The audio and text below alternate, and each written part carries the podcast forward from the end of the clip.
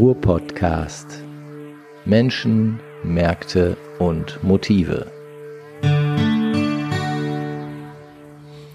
Ja, liebe Leute, da draußen an den Weltempfängern, wir haben wieder Ruhr-Podcast-Zeit. Mein Name ist Frank Zepp Oberpichler. Ich sitze wie immer im schönen Duisburg. Das Wetter draußen ist heute nicht ganz so sonnig wie in den letzten Tagen, aber es ist angenehm. Und ich habe heute einen sehr interessanten Gast, wie ich finde, einen Mann, der sehr weit rumgekommen ist.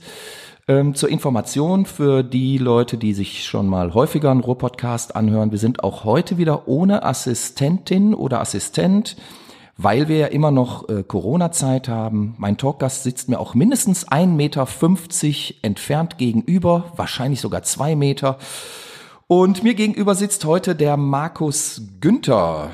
Ähm, für die Leute, denen das noch nicht so viel sagt, Markus Günther ist ähm, promovierter Historiker, Politikwissenschaftler, stammt aus Bottrop, hat in Bochum studiert und seine Promotion abgeschlossen. Aber was red ich eigentlich? Lassen wir ihn doch selber sprechen. Hallo Markus. Ja, guten Tag. Markus, warum bist du heute hier? Hast du irgendeine Idee, warum ich ausgerechnet dich heute eingeladen habe? weil ich aus dem Ruhrgebiet komme, weil ich aus Bottrop komme. Und das ist ja eigentlich schon Grund genug. So das wäre schon Grund genug. Und äh, vielleicht auch, weil ich jetzt gerade ein neues Buch geschrieben habe und mit dem Buch unterwegs bin. Auch das könnte ein Thema sein, ganz genau. Aber ich möchte eigentlich viel früher anfangen, bevor wir über dein Buch reden. Du kommst aus Bottrop, wie wir gerade schon festgestellt haben, hast in Bochum studiert. Also die Zugangsvoraussetzungen für den Ruhr-Podcast sind erfüllt. Aber ich habe mir überlegt, ähm, die Überschrift heute lautet Aus dem Ruhrgebiet in die Welt. Und du bist jetzt nun wirklich jemand, der es quasi geschafft hat, aus dem Ruhrgebiet mal ein paar Jahre abzuhauen. Du warst ähm, sehr viel in den USA unterwegs, gehörtest sogar zum Pressekorps des Weißen Hauses. Du hast die erste deutschsprachige Obama-Biografie geschrieben. Ähm, du hast für die Frankfurter Allgemeine äh, geschrieben, äh, für die Los Angeles Times etc. pp. Also du bist wirklich rumgekommen und bist aktuell der Kommunikationsdirektor des Erzbistums Köln. Wie kommt man denn dazu? Ja, also die letzte oder aktuelle Station ist ähm, wie so vieles im Leben ein Zufallsergebnis oder jedenfalls ein Ergebnis, von dem ich selbst dann auch sehr überrascht war und bin. Ich bin gefragt worden, ob ich eben mit der Erfahrung, die ich habe in den Medien, bereit bin, da zu helfen und weil ich selbst äh, katholisch bin und das auch gern und, und mit Leib und Seele, ähm, war das jetzt eigentlich eine ganz überraschende, aber auch interessante neue Herausforderung, von Washington nach Köln zu gehen und da mitzuhelfen, Kirche ist ja praktisch in der Dauerkrise, steht äh, mit dem Rücken zur Wand aus vielen Gründen, auch aus selbstverschuldeten Gründen. Ist nicht ganz einfach, aber ist eine große, interessante Herausforderung, da ein bisschen mitzuhelfen. Okay, und war das eine Zugangsvoraussetzung, dass man katholisch sein musste? An der Stelle muss man katholisch sein, das ist auch formal so, ähm, ergibt auch guten Sinn. Also ähm, Sie wollen jetzt auch nicht einen Pressesprecher des FC Schalke, der ähm, Dortmund-Fan ist und Mitglied bei, bei BVB oder der sich null für mhm. Fußball interessiert, aber ja, das mhm. funktioniert einfach nicht. Man muss schon ein bisschen eine innere Beziehung zu der Sache haben. Das mhm. gilt, glaube ich, für den Pressesprecher des FC Schalke genauso wie für mich im ja. Erzbistum Köln. Bringst du denn äh, ähm, Kirchenwissen mit? Also ich hatte dich eigentlich eher jetzt in der Politik verortet bis dato. Genau, also ich bin kein Theologe, habe das nie studiert. Ähm, es hat mich auch in dem Sinne nie interessiert. Aber ich habe schon immer die Dinge sehr genau verfolgt und ähm, das hat mich schon mein ganzes Leben lang beschäftigt. Ich würde sogar sagen, es beschäftigt überhaupt jeden Menschen. Also wenn man jetzt bei mhm. Kirche mal nicht an die Amtskirche und die Bischöfe und all den Kram denkt, mhm. sondern wenn man denkt, was dahinter steckt, das interessiert doch jeden. Wer bin ich eigentlich? Also bin ich ein Zufallsergebnis der Evolution? Mhm. Warum gibt's mich überhaupt? Was darf und, ich hoffen? Ja, worauf kann ich hoffen? Die Veranstaltung ist für uns beide bald zu Ende hier ja, auf der Erde. Kommt da noch was? Leider richtig. Das sind Fragen, die beschäftigen jeden Menschen. Jeder muss seine eigene Antwort darauf finden, na klar. Aber äh, wenn man bei Kirche eben nicht so sehr an Amtskirche denkt, sondern daran denkt, dass es um die existenziellen Fragen des Menschseins geht, ist es doch eine unheimlich interessante Sache für jeden. Das ist richtig, aber ich meine, diese ähm, existenziellen Fragen, ähm, mit denen schlägt sich ja unter anderem die Philosophie auch äh, herum, ähm, seit, seit vielen tausend Jahren, seit den guten alten Griechen. Und sind diese Fragen nicht in der Philosophie vielleicht besser aufgehoben als in der Kirche? Oder in der Theologie, sagen wir mal? Ja, also das widerspricht sich meiner Meinung nach auch nicht, sondern das sind eben alles unterschiedliche Antwortversuche, unterschiedliche Zugänge mhm. zu den gleichen Fragen, zu den gleichen Themen, die uns alle, die wir Menschen sind, aber eben beschäftigen. Mhm. Und ähm, das Einzige, was ich eben gar nicht akzeptieren könnte oder nicht ernst nehmen könnte, ist, wenn jemand sagt, ja Quatsch, für mich ist das überhaupt kein Thema. Mhm. Das stimmt nicht. Dann mhm. macht man sich selber was vor. Man kann natürlich ganz unterschiedliche Antworten finden. Mhm. Das verstehe ich schon. Und ich will da auch niemanden belehren. Ich hatte nie das Interesse, Prediger zu sein und jetzt Mensch, Menschen zu missionieren oder so. Ähm, das nicht. Aber ich glaube, dass wenn wir ehrlich vor uns selbst sind, dass mhm. jeden von uns eigentlich diese Fragen doch beschäftigen. Also ich glaube das auch. Ähm, ich meine, ich habe auch studiert und natürlich auch äh, mir diese Fragen gestellt. Ähm, die Frage, die sich mir jetzt aktuell stellt, ist aber, bietet Kirche heute auf diese Fragen noch Antworten? Oder ist Kirche aktuell gerade doch sehr selbstreferenziell, ähm, sehr damit beschäftigt, gerade die katholische Kirche, ja, ich sag mal, äh, mit den Missbrauchsskandalen der letzten Jahre auch, noch äh, ähm, in, in Arbeit, ähm, darauf zu schauen, sich das äh, nochmal zu vergegenwärtigen. Und vergisst man vielleicht sogar darüber hinaus die ursprünglichen Fragen? Ja, ich finde, du triffst den Nagel auf den Kopf und in der Arbeit, die ich jetzt mache, in den Gremien, in denen ich sitze, sage ich ständig genau das. Wir reden zu viel über uns selbst. Wir beschäftigen mhm. uns zu viel mit uns selbst. Kein Mensch interessiert sich für Kirche. Mhm. Und das ist auch gut so. Kirche ist nichts, wofür man sich so sehr interessieren sollte. Aber wofür man sich interessieren kann und wofür wir eigentlich Menschen auch begeistern sollten, ist das, woran wir selber glauben. Mhm. Also wenn jemand so eine starke Hoffnung hat und so einen starken Glauben und das treibt den und das begeistert den und das beflügelt den und das befreit ihn von seiner Angst, das ist doch ein interessantes Thema. Davon sollten mhm. wir sprechen.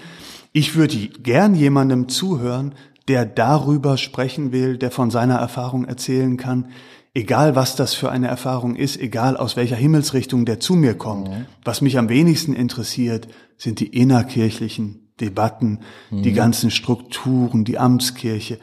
Leider reden wir als Kirche viel zu viel davon. Ja, das stimmt. Mhm. Ist das nicht eine gewagte Aussage auch von dir? Ich meine, immerhin bist du der Kommunikationsdirektor des Erzbistums Köln und wenn du sagst, ähm, wir reden zu viel über Kirche, das interessiert eigentlich da draußen niemanden, ähm, ist das ja schon auch eine gewagte Aussage. Also ich könnte mir jetzt auch vorstellen, dass das vielleicht ähm, auch zu gewissem Unmut innerhalb der Kirche führt. Wenn du als Vertreter, ich meine, du bist ja auch das Sprachrohr nach draußen, so eine Aussage triffst?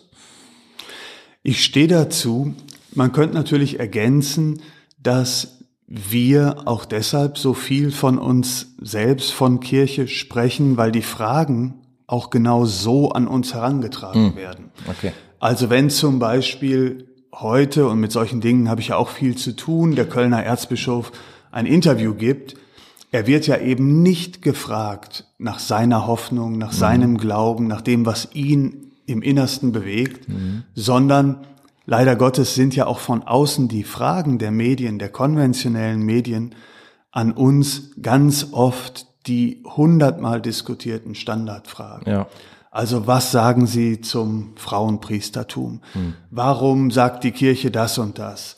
Ähm, ist so ein Papst wirklich unfehlbar? Glauben Sie doch selbst nicht. Also es werden auch von außen natürlich leider in erster Linie von den konventionellen Medien Fragen an uns herangetragen, die dann dazu führen, dass wir wieder von Kirche, von Amtskirche, von Strukturen, mhm. von Dogmen sprechen und gar nicht dazu kommen, von ganz anderen Dingen zu sprechen. Mhm. Kirche ist aber eben nicht nur das, was der Bischof im Interview oder im Kölner Dom in der Predigt sagt, sondern es ist ja auch was ganz anderes. Ähm, Im Hospiz, im katholischen Krankenhaus, da wo Menschen in Not sind, mhm. da wo Menschen mit den existenziellen Fragen konfrontiert sind und früher oder später geht's einfach jedem Menschen so.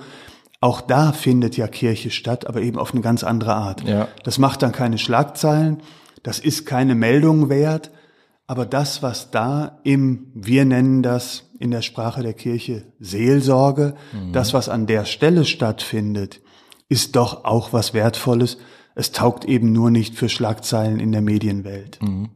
Ähm, um auf den Punkt nochmal äh, zurückzukommen, du hattest ja eben gesagt, dass auch die Medienvertreter in der Regel ähm, immer wieder nur die gleichen Fragen stellen, ähm, die auch überall gerade diskutiert werden. Ähm, ja, würde ich dir recht geben. Ich habe auch selten ein Interview gelesen, ähm, wo eben andere Fragen gestellt werden, was aber ja vielleicht auch mit dem Medienzirkus zu tun hat gerade. Ne? Also es gibt ja auch dort ähm, gewisse ja, Repressalien oder ähm, Anordnungen, ähm, wie ein Interview zu laufen hat, welche Inhalte äh, publiziert werden sollen. Auch das ähm, wird ja sehr genau beäugt. Ich äh, kenne ja auch einige Kollegen, die nach dem Studium zur Presse gegangen sind und wenn ich mit denen spreche, ja, weiß ich ja in der Regel auch schon, wo die rauf hinaus wollen, wo es äh, äh, hingeht, wie der Artikel letztlich aussehen wird, wenn man da ein gewisses Ohr oder auch Auge letztlich ähm, für hat, ähm, kann man das ja sehr, sehr schnell voraussehen und vorausahnen.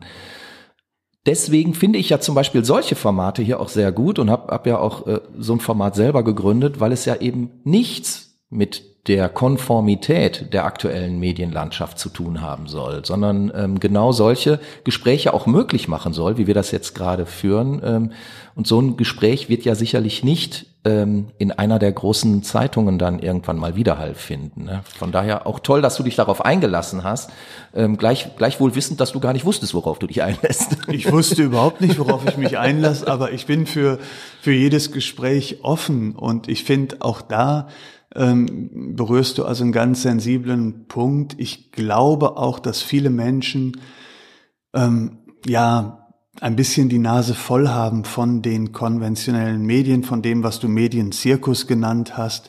Irgendwie merkt man auch, dass das alles so eine Masche ist, dass wir uns irgendwie im Kreis drehen mit unseren Themen, mit unseren Schlagzeilen, mit unserer Aufregung, mit unserer Empörung. Und Neugierig, hellhörig wird man da, wo ein echtes Gespräch unter Menschen stattfindet. Und insofern glaube ich, dass dieses Format, das ich gar nicht kenne, aber das, das du hier machst, dass das schon sein Publikum findet und ähm, auch in eine Lücke vorstößt. Die Menschen haben ein bisschen genug von dem, was die normalen Medien Tag für Tag so im, im Überfluss und bis zum Überdruss bieten. Mhm. Jetzt warst du, also harter Cut jetzt, ich weiß, aber irgendwo bleiben wir ja beim Thema. Jetzt warst du lange Zeit in Washington, gehörtest äh, zum Pressekorps des Weißen Hauses. Ähm, ich weiß aktuell nicht, hast du auch Pressekonferenzen mit Trump schon mitbekommen oder äh, warst du äh, nur in Anführungszeichen zur Obama-Zeit vor Ort? Also ich war in Washington ähm, noch unter Bill Clinton als Präsident, dann oh. die acht Jahre Bush, äh, dann Obama. Okay. Ähm, und dann auch wieder Trump, ähm, weil ich dann bis letztes Jahr, bis 2019 nochmal in Washington war. Okay. Mhm. Also da habe ich schon eine ganze Menge mitbekommen. Ja, das sind ja dann auch äh, quasi ja, man kann schon von Kulturunterschieden sprechen, die du ja. da wirklich wahrgenommen hast. Ja. Jetzt ist Trump ja auch, äh, das ist ja ein Medienzampano, muss man ja wirklich sagen. Ähm, und wenn man ab und zu mal ähm, einen Originalausschnitt sehen kann von den Pressekonferenzen, er, er lässt ja da auch antanzen und versucht äh, äh, da das Dirigat quasi wirklich ähm, zu übernehmen. Wie, wie hast du das erfahren? Also oder äh, wie ist das auf dich äh, rübergekommen? Wie er mit den Medien spricht und wie er die Medien für sich nutzt oder auch eben nicht nutzen kann? Also erstmal muss ich ehrlicherweise sagen, dass ich, so wie viele andere auch, das Phänomen Trump völlig falsch eingeschätzt, ihn unterschätzt, die politische Lage völlig verkannt habe. Also bei Obama, du hast das erwähnt, lag ich sehr früh sehr richtig und hatte da so ein bisschen den richtigen Riecher. Ähm, leider hatte ich bei Trump also nicht den richtigen Riecher, mhm. sondern hätte Geld drauf gewettet, dass er niemals Präsident wird. Ja. Also so kann man sich täuschen. Ähm, ich glaube, dass bis heute das Phänomen Trump gar nicht richtig verstanden wird. Leider in Deutschland ganz besonders missverstanden wird. Trump Inwiefern? Ist, also ja, also Trump ist in meinen Augen nicht in erster Linie konservativ, nicht in erster Linie rechts, nicht einmal in erster Linie Populist oder sowas. Ist er überhaupt politisch? Ich wollte gerade sagen, genau das ist er eben nicht. Er ist eben der Antipolitiker, der mhm. die politische Bühne erobert hat und der deshalb natürlich da sich wie ein Fremdkörper bewegt, Davon, davon lebt er ja auch ja, bei seinen ja. Anhängern. Er ist eigentlich Ausdruck einer tiefen Politikverdrossenheit, Parteienverdrossenheit, die es im Übrigen bei uns auch gibt. Mhm. Das Phänomen Trump ist bei uns so einfach nicht möglich, weil es ja auch keine Direktwahlen gibt, muss man sich klar machen. Wer weiß, wie sonst der ein oder andere Superstar, der also plötzlich es im Quereinstieg versuchen würde. Mhm. Wer weiß, welchen Erfolg der auch in Deutschland hätte. Bei uns ist das politische System anders. Aber es gibt auch bei uns eine erhebliche Frustration. Wir in unserer Generation mhm. sind groß geworden mit ja, einer, einer Bewunderung für die Demokratie, mit Dankbarkeit für diese Art von Demokratie, in der wir aufwachsen konnten. Siehst du das aber momentan nicht auch in Gefahr? Also ähm, durch das Erstarken der Rechten zum Beispiel, ähm, durch verschiedene Bewegungen, die auch um uns herum stattfinden. Ne? Also das, das ist zumindest so meine Wahrnehmung, immer konservativer wird, immer strikter, direktiver. Inwiefern hat da Demokratie noch eine Chance für die Zukunft? Ja, also ich sehe das schon mit großer Sorge, das stimmt. Ich sehe aber zum Beispiel ähm, den Aufstieg der AfD nicht als Anfang einer besorgniserregenden Entwicklung, sondern mehr als Ausdruck einer besorgniserregenden Entwicklung. Es okay. ist die Reaktion auf etwas, was mhm. offenbar schiefgegangen ist in der politischen Entwicklung in Deutschland, und eben in vielen anderen Ländern auch. Und so ist auch Trump zu erklären? Zum Teil schon. Also zum mhm. Beispiel ein Thema, das ähm, in der deutschen Wahrnehmung äh, eine zu geringe Rolle spielt, ist das Thema Globalisierung. Mhm. Äh, Trump ist vieles gleichzeitig, ja. Er spielt auch mal den Konservativen, der er überhaupt nicht ist. Aber er ist auch der große Globalisierungskritiker. Mhm. Er ist der aggressive Globalisierungskritiker und berührt sich ja in dem Punkt fast mit Bernie Sanders und dessen Anhängern, die sehr links sind. Mhm. Ist ja kein Zufall, dass Trump jetzt, nachdem Bernie Sanders seine Kandidatur zurückgezogen hat, mhm. die Anhänger von Bernie Sanders aufgerufen hat, sie sollen jetzt zu ihm kommen. Ja. Da seien sie am besten aufgehoben. Das klingt ja absurd für viele Deutsche. Das ist nicht so absurd sondern beides sind Globalisierungsgegner zu einem erheblichen Teil. Die Anhänger von Bernie Sanders. Ist das das Hauptthema gerade es in den Staaten? Es ist ein ganz wichtiges Thema, dass der normale Industriearbeiter im Mittleren Westen in Amerika sagt, die Globalisierung, die uns seit 20, 30 Jahren gepredigt worden ist als große Erfolgsgeschichte, mhm. ist für mich persönlich in meinem Leben eine Katastrophe ich verdiene immer weniger, ich bin unter Druck, wenn ich Pech habe, verliere ich meinen Arbeitsplatz oder ich mhm. habe ihn schon verloren. Die Industrieunternehmen machen bei uns alle pleite, die Arbeitsplätze wandern nach China. Mhm. Das ist ein großes Thema für viele Amerikaner. Wer sind die Globalisierungsgewinner? Das ist jetzt O-Ton Bernie Sanders, O-Ton Trump, fast identisch. Mhm. Die Globalisierungsgewinner sind die, die Geld haben die davon profitieren können, dass man das Kapital da anlegt und schnell nach dahin verschiebt, dass man in die Aktien investiert, mhm. dass man selber reist und diesen grenzüberschreitenden Waren und Dienstleistungsverkehr ausnutzt für seine Interessen. Aber der Globalisierungsgewinner ist ja zum Beispiel auch in Deutschland zu finden und da ganz stark zum Beispiel der Mittelstand. Ne? Also deutsche Ingenieurskunst, sage ich mal, die wir ja überall in der Welt mittlerweile finden. Und ohne diese Globalisierung ähm, würde es viele, viele Unternehmen hier in Deutschland in der Form gar nicht geben. Ja, also durch die deutsche Exportwirtschaft stellt sich das Thema in Deutschland ein bisschen anders mhm. dar. Das stimmt. In Amerika ist ähm, Globalisierung ähm, schon ein ganz großes politisches Thema. In Deutschland ist es das auch. Allerdings spielt da mehr das Thema Migration als Teil mhm. der Globalisierung mhm. eine Rolle. Da liegt das Aggressivitätspotenzial ja. auch in Deutschland drin. Aber es gehört ja auch in den größeren Kontext der Globalisierung, offene Grenzen, ja, ja, multilateral, mhm. multinationale Verbände wie die Europäische Union und so weiter. Ähm, auch das sorgt hier für den Aufstieg der populistischen und der rechten politischen Kräfte. Mhm. Okay, jetzt hatten wir, ähm, weil das fand, fand ich ja noch spannend, du hast gesagt, Trump wird hier eigentlich falsch verstanden. Ähm, er ist eigentlich apolitisch und bewegt sich auch derart äh, ähm, in äh, ähm, ja im Weißen Haus auf dem politischen Parkett etc. pp. Welche Eindrücke hast du denn noch gewinnen können? Also ich meine, wie kann sich so jemand denn dann überhaupt halten? Also letztlich ist er doch eine Fehlbesetzung, würde ich jetzt daraus lesen. Oder sagst du, eigentlich hat der Mann auch den und den guten Kern, den ich halt noch nicht entdeckt habe, was ja auch an der Vermittlung liegen kann. Also ähm, das kann ja durchaus also, auch sein, dass es hier einfach medial falsch äh, rübergebracht wird. Ne? Also das ist sicherlich ein Aspekt, dass die deutschen mhm. Medien also so eine aggressive Anti-Trump-Berichterstattung machen, mhm. dass auch ein etwas verzerrtes Bild entsteht. Das spielt auch eine Rolle, ist aber nur eine Teilerklärung, sondern er ist natürlich tatsächlich Fremdkörper auf der politischen Bühne. Wieso hat er überhaupt gewonnen? Wieso hat er überhaupt Anhänger? Ob er wiedergewählt wird in diesem Jahr, steht in den Sternen, das weiß niemand.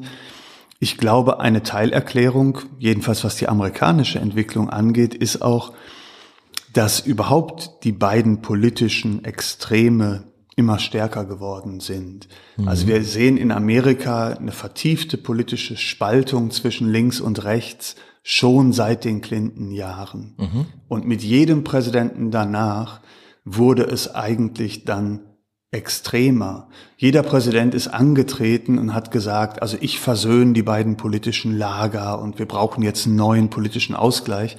In Wirklichkeit hat nach dem Wahlsieg dann jeder dieser Präsidenten seine Klientel bedient und eigentlich die politische Mitte weiter verschoben so dass mhm. pendelartig mit jedem neuen Präsidenten der letzten Jahrzehnte ähm, das Pendel also weiter nach links oder weiter nach rechts ausgeschlagen ist.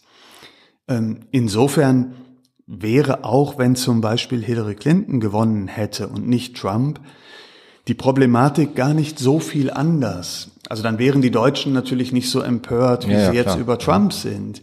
Aber diese tiefe politische Spaltung und die ständige Schwächung der politischen Mitte, das wäre, hätte Hillary Clinton knapp gewonnen, was ja genauso denkbar gewesen wäre, das wäre genauso weitergegangen. Mhm. Okay. Machen wir auch hier an der Stelle einen Cut. Wir haben über Kirche gesprochen, wir haben über die Politik in den USA gesprochen. Was hat das alles mit uns zu tun? Du hast ein neues Buch geschrieben. Und ähm, kommen wir mit dem neuen Buch auch wieder irgendwie ins Ruhrgebiet zurück oder sind wir davon ganz weit entfernt?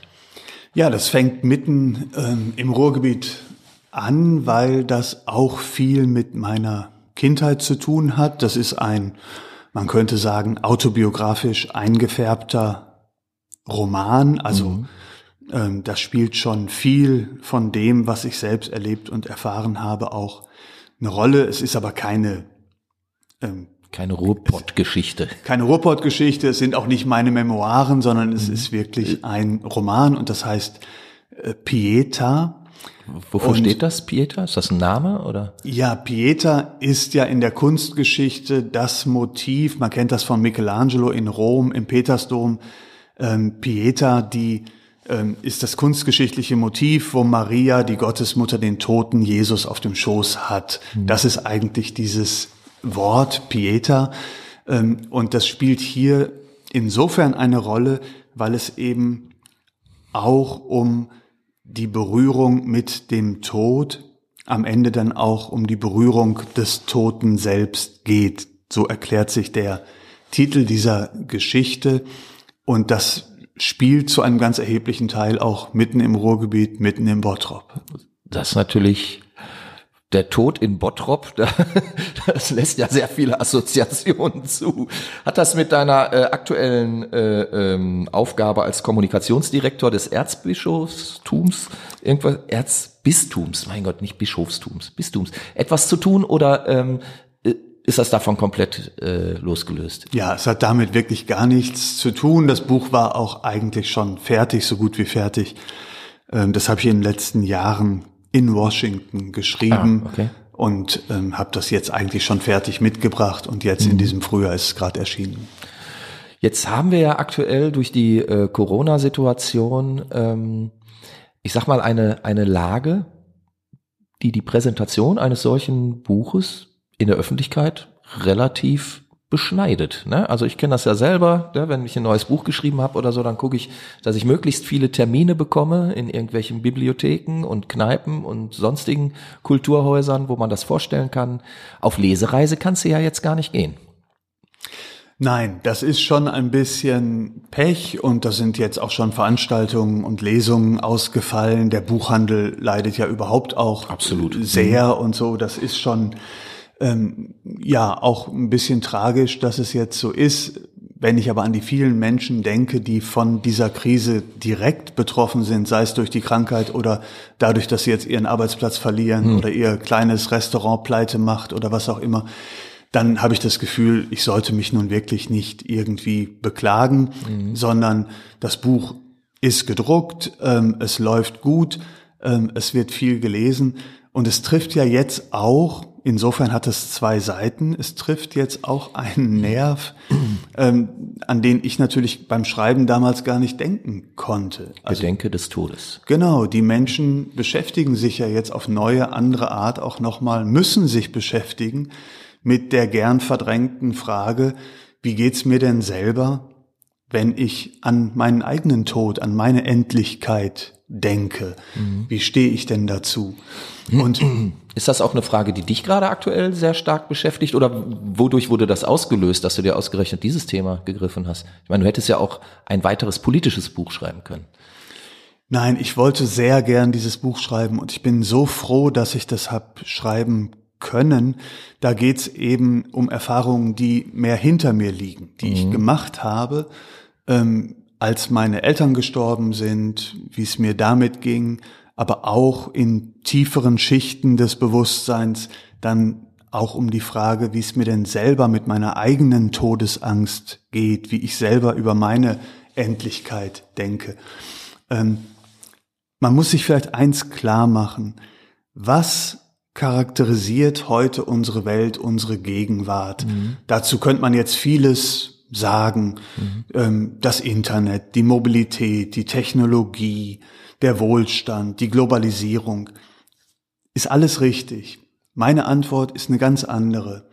Das, was uns heute, die lebende Generation, charakterisiert, ist, es haben noch nie vor uns Menschen gelebt, die so wenig eigene Erfahrung mit dem Tod hatten. Mhm. Noch nie zuvor gab es eine lebende Generation, die den Tod so wenig kannte, wie wir ihn kennen. Jetzt kann man natürlich sagen, dass das ganz überwiegend mhm. was Positives ist. Wir haben jetzt 75 Jahre Frieden in Deutschland. Wir haben keine mhm. Kriege selbst erlebt. Mhm. Man kann sagen, die Kindersterblichkeit ist dramatisch gesungen, gesunken in den letzten 150 mhm. Jahren. Es gibt viele Gründe, die auch natürlich positiv hier reinspielen. Aber unterm Strich bleibt, dass wir den Tod und das Sterben selber gar nicht mehr kennen. Wir haben das outgesourced, das findet mhm. auf fast industrielle Art im Krankenhaus, auf der Intensivstation, im Pflegeheim statt. Mhm. Das findet nicht mehr zu Hause statt. Aber und das hat ja Philipp Ariès zum Beispiel in der Geschichte des Todes auch schon beklagt, ne, dass der, der Tod quasi so aus dem Leben verbannt wurde. Ne, und ähm, ich, ich weiß, ich habe hab ja auch Soziologie studiert und da war das, äh, ich meine, das ist ja auch schon ein paar Tage her, 30 Jahre glaube ich jetzt. Ähm, das hat mich damals sehr fasziniert, als ich ein Seminar über Philipp Ariès quasi ähm, belegt habe Interessanterweise war es auch gar nicht so gut besucht. Ähm, also der, äh, der, der Tod findet im Kino statt, klar, im Tatort-Krimi sonntags, aber am besten nicht zu Hause oder nicht in Reichweite. Und jetzt werden wir durch diese Corona-Krise plötzlich, obwohl es ja noch weit weniger äh, Tote sind als übliche Grippeopfer jedes Jahr, aber äh, plötzlich auch durch den medialen Hype, den es erfährt, wird das plötzlich wieder so allgegenwärtig. Ähm, siehst du da auch eine Parallele zu deinem neuen Text, zu deinem neuen Buch? Das Buch ist ein Roman. Das ist mhm. wirklich eine Geschichte eines jungen Mannes, Lutz Brockbalz heißt er, eines Kindes am Anfang, eines zwölfjährigen Jungen. Mhm. Es ist eine Coming-of-Age-Geschichte ähm, in der es auch nicht nur um den Tod geht, mhm. sondern da geht es auch um viele andere Themen des Erwachsenwerdens, die erste Liebe, die großen Sehnsüchte, die Träume, die man hat als junger Mensch, die Rückschläge, die man erlebt, die Unsicherheit, wer man selber ist und wo man hingehört im Leben. Also es soll jetzt nicht so klingen, als wäre das ein trauriges Buch oder ein sehr ernstes Buch oder ein ähm, fast wie ein Sachbuch Philipp Ariès Geschichte mhm. des Todes. Nein, das hier ist ein ähm, sehr unterhaltsamer, heiterer, hoffnungsvoller ähm, Jugendroman, könnte man fast sagen. Das Thema Tod und Corona, nochmal, ich denke, dass wir einerseits den Tod und das Sterben aus eigenem Zuschauen, Erleben, Erfahren gar nicht mehr kennen, aber so wie du gesagt hast, in den Medien natürlich umso mehr. Auch mhm. das könnte man sagen. Es hat noch nie so viel Gewalt, so viel Tod in den Medien, auch in, unserer, in unserem täglichen Medienkonsum gegeben, mhm. wie jetzt. Aber was heißt das denn? Ist das nicht der neurotische Ausdruck unserer verdrängten Todesangst? Ja. Das wäre jedenfalls mein Argument. Das ist Oder eine Form von Sublimation, Kann, könnte man ja könnte man ja vielleicht auch das, so verstehen. Das ist, finde ich, sehr freundlich und vornehm gedeutet. Ich würde eher sagen, es hat auch was Neurotisches. Mhm. Ähm, denn, und ich glaube, das ist einfach meine Überzeugung, auch meine persönliche eigene Lebenserfahrung. Ich glaube, dass man die Todesangst, die in jedem von uns wirkt und, und lebt und arbeitet, dass man sie nur überwindet, wenn man dem Tod in die Augen schaut, wenn man auch bereit ist, nah dran zu sein, wenn man Menschen sterben sieht, wenn man davor nicht wegläuft, wenn man bereit ist, das eigentlich auch so zu machen, wie es traditionell ja auch in jeder Familie war. Mhm. Es wird in der Familie gestorben mhm. und wir laufen nicht davor weg und wir schieben die Oma nicht ab ins Pflegeheim zum mhm. Sterben und auf die Intensivstation. Jetzt muss man fairerweise sagen, nicht jeder und nicht jede Familie kann das so leisten. Das ist alles mhm. schwierig. Aber wir haben ja durch die Hospizbewegung heute eine Menge Möglichkeiten, da auch Unterstützung zu erfahren. Und da und ist da zum Beispiel dann auch die Kirche wieder sehr stark vertreten. Ne? Also da ist die viele Kirche Hospize sind ja ähm, durchaus ähm, kirchlich geprägt oder überhaupt äh, finanziert auch von, genau. von Kirchen. Mhm. Ja, und auch sehr viele ehrenamtliche Helfer, ja. die, die ja. in den Hospizen mhm. da selber am Bett sitzen und da nah dran sind. Und ähm, das ist eine sehr positive Entwicklung, denke ich, weil ich die Entwicklung des, dieser Apparate-Medizin und dieses mhm. Sterben an Apparaten einfach grauenhaft und, und menschenverachtend finde. Mhm. Und es hilft uns auch nicht. Es hilft den Lebenden nicht, selber den Frieden zu machen mit dem, was zum Leben dazugehört. Wer das Leben ganz bejahen will, muss auch den Tod bejahen können. Der mhm. gehört einfach zum Leben dazu. Aber den kann man nur bejahen, wenn man nicht davor wegläuft, sondern wenn man auch bereit ist hinzuschauen und da sozusagen die Hand zu reichen und, und, und Selbsthilfestellung zu leisten bei den Angehörigen, die die allermeisten von uns früher oder später ähm, auch sterben sehen werden. Mhm. Ja, also jetzt haben wir einen sehr großen Bogen gespannt von, äh, von der Kirche über die Politik, Weltpolitik muss man ja sagen, ähm, bis hin zu deinem neuen Roman, ähm, Thema Tod. Jetzt vielleicht noch so, weil wir sind ja auch schon wieder sehr weit fortgeschritten in der Zeit. Ähm, du warst viel im Ausland unterwegs, viel in, in den USA unterwegs. Wie sieht man dort das Ruhrgebiet? Hast du überhaupt äh, Menschen sprechen können, die äh, äh, in den USA leben oder so, die, die ein Bild vom Ruhrgebiet haben? Also ich meine, ich war auch häufiger in, in Staaten und dort kennt man immer Stuttgart, weil irgendein Familienmitglied mal in Stuttgart oder Frankfurt stationiert war. Äh, das kennt man. Ähm, jeder kann auch, ich bin ein Berliner sagen, aber dann hört es ja irgendwie schon so ein bisschen auf. Ne? Hofbräuhaus ist noch bekannt und Oktoberfest, aber ähm, das Ruhrgebiet, da, da weiß man jetzt nicht so viel drüber. Wie hast du das erlebt? Wie viel wissen wir denn als Deutsche über Nebraska oder Oklahoma? Ja, nicht viel, oder, wenn man nicht da war. Über, über Obwohl, wenn man Bruce Springsteen-Fan ist, kann man Nebraska äh, durchaus äh, buchstabieren. ja, also es stimmt natürlich, dass Deutschlandbild der Amerikaner ist sehr klischeehaft, nach mhm. wie vor, ist unheimlich positiv. Die, Deut die Amerikaner haben über die Deutschen eine so sehr positive Meinung, es ist manchmal verblüffend, ähm, weil sie es auch entweder nur aus Erzählungen kennen, so wie du sagst. Also der Onkel war doch damals stationiert mhm. in, in, in, in Deutschland, in Heidelberg oder und hat da die schönsten Erinnerungen und ähm, die Amerikaner denken bei Deutschland ganz wesentlich an Süddeutschland. Die denken an Bayern, die denken an München, die denken ans Hofbräuhaus, an die Ludwigschlösser, an die, ans Voralpenland, an Garmisch-Partenkirchen, mhm. an Heidelberg und den Schwarzwald. Vielleicht denken sie heutzutage auch ein bisschen an Berlin. Das mhm. wird für Amerikaner immer interessanter. Aber es gibt riesige blinde Flecken, wo die allermeisten Amerikaner noch nie waren, keine Ahnung haben, wo das innerhalb von Deutschland liegt und mhm. so weiter. Dazu zählt das Ruhrgebiet, dazu zählen aber auch viele andere Regionen mhm. in Deutschland, muss man auch sagen. Die deutsche Nordseeküste, das verblüfft mich immer, weil ich da so oft bin und so gern bin, wie die meisten Kinder des Ruhrgebiets, ja. ähm, habe ich da meine Kinderferien verbracht und fahre da heute noch gern hin. Ähm, für die Amerikaner also absolutes äh, Terra Incognita. Okay. Also da waren die noch nie, keine Ahnung, dass, dass Deutschland überhaupt da oben irgendwo eine Nordseeküste hat, dass ja, da Inseln Wasser? sind und so weiter. Also insofern, ja, Ruhrgebiet ist ein blinder Fleck für die meisten Amerikaner.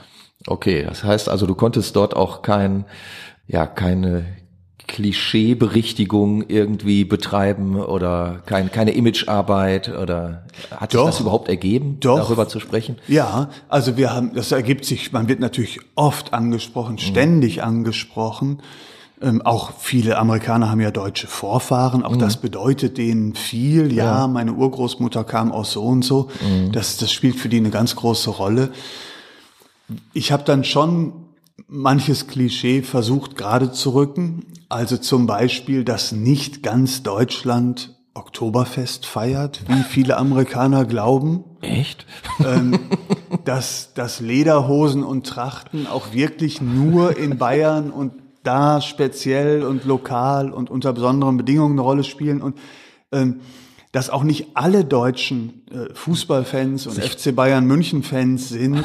Also es gab viel Grund auch zu widersprechen und okay. die Klischees ein bisschen gerade zu rücken. Okay. Prima. Ja.